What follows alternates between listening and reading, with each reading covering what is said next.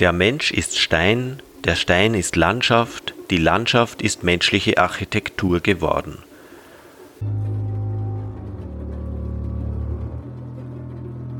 Warum hat Fritz Wottrupper diese Kirche so gestaltet? Sein bevorzugtes Material war von Anfang an der Stein. Das harte, starre, unbewegliche dieses Materials hat ihn fasziniert. Er hat ein Leben lang liegende, kniende, stehende Menschen in Stein geschlagen.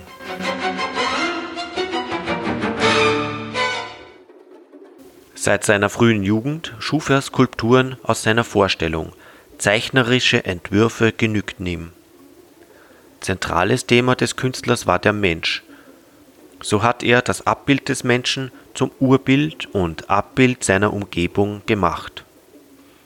Wottrupper schuf blockhafte, geschlossene Figuren, abstrahierte die menschliche Gestalt zu geometrischen Formen.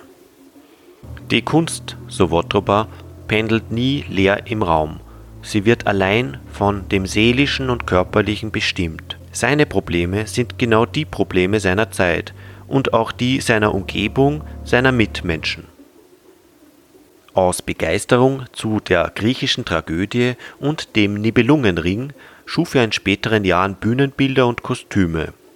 Die Bühnenarchitektur hat ihn auch dazu gebracht, seinen Traum, einmal auch Baumeister zu sein, zu verwirklichen.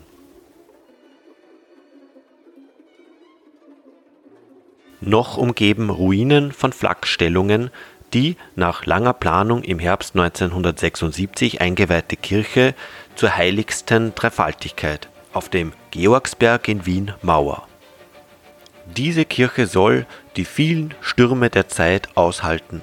So erklärte der im Jahr zuvor verstorbene Wottrupper seine einzige architektonische Schöpfung. Ein Monument aus übereinander getürmten Quadern, eine Plastik aus Beton. Die 21 Millionen teure Gottesburg in Form wehrhaft und gewaltig. 152 Betonelemente wirken trotz ihres Gewichts sehr dynamisch.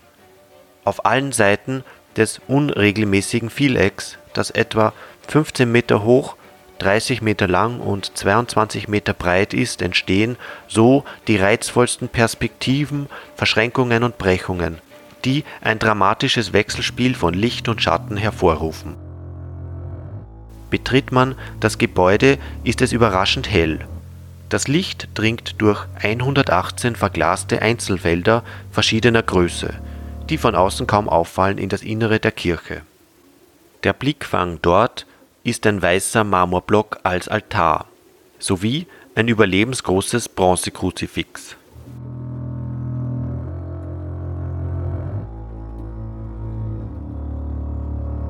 Der von den Anrainern unkonventioneller Bauwerke üblicherweise entfachte Sturm der Entrüstung blieb aus.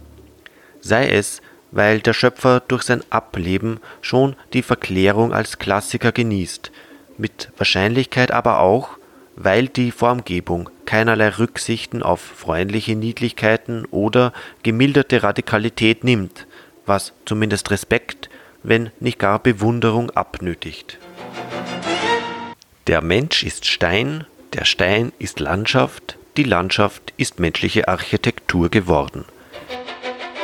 Landschaft ist asymmetrisch wie dieser Bau. In der Natur entsteht die Einheit aus verschiedenen. Auch das scheinbare Chaos in der Anordnung dieser Blöcke strebt nach Übereinstimmung einer errungenen Ordnung